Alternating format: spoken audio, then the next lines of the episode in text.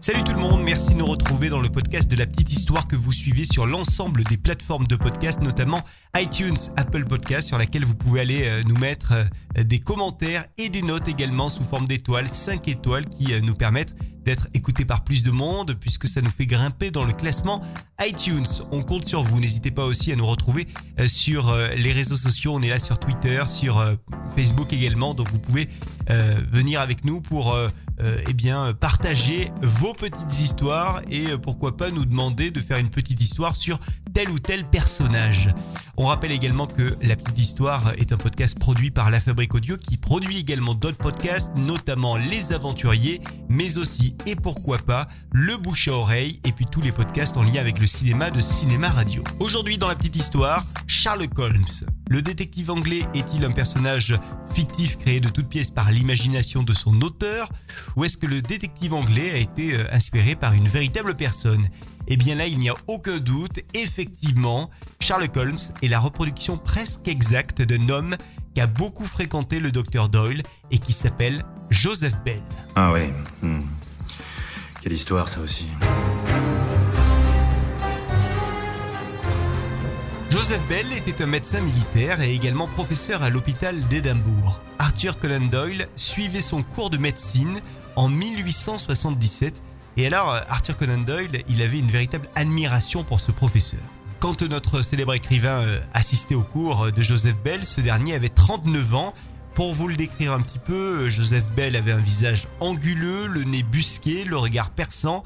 Il s'agissait d'un homme qui avait beaucoup d'énergie, il était extrêmement cultivé, il avait beaucoup de bonnes et de belles manières, et puis il adorait la poésie, d'ailleurs il était poète amateur, il était sportif aussi, il était passionné par les oiseaux, bref un homme parfait sous tous les rapports. Mais ce que Joseph Bell préférait par-dessus tout, c'était les humains, ou plutôt le comportement des êtres humains. Alors par exemple, Joseph Bell passait son temps à étudier la manière de marcher de toutes les personnes euh, qu'il croisait. Voilà, il analysait euh, euh, la démarche de chaque individu, il analysait les accents, il écoutait les accents de, de chacun pour comprendre les origines des interlocuteurs.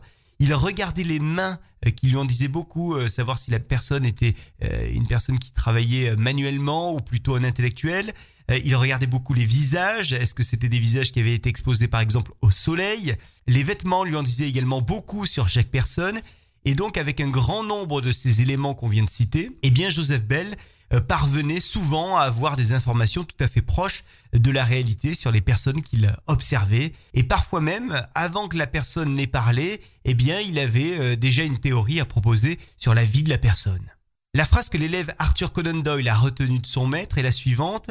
Les yeux et les oreilles sont faits pour voir et entendre, la mémoire pour enregistrer les impressions reçues par les sens et l'imagination pour forger une théorie. Arthur Conan Doyle se souvient d'ailleurs d'une anecdote. Il avait assisté à une scène dans laquelle il y avait un patient qui était venu consulter le docteur Bell, et alors que Joseph Bell ne connaissait pas du tout cet homme, eh bien il avait affirmé que cet individu avait servi dans l'armée et qu'il avait d'ailleurs dû quitter l'armée depuis peu.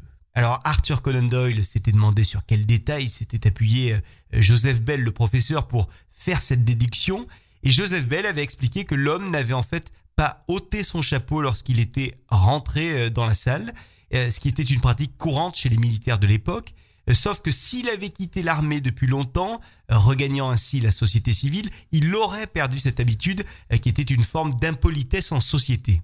Alors si Joseph Bell était connu dans son université pour cet esprit d'observation et de déduction, il était également connu par Scotland Yard, euh, qui fit appel d'ailleurs à lui régulièrement, euh, notamment pour l'affaire du célèbre Jack l'Éventreur.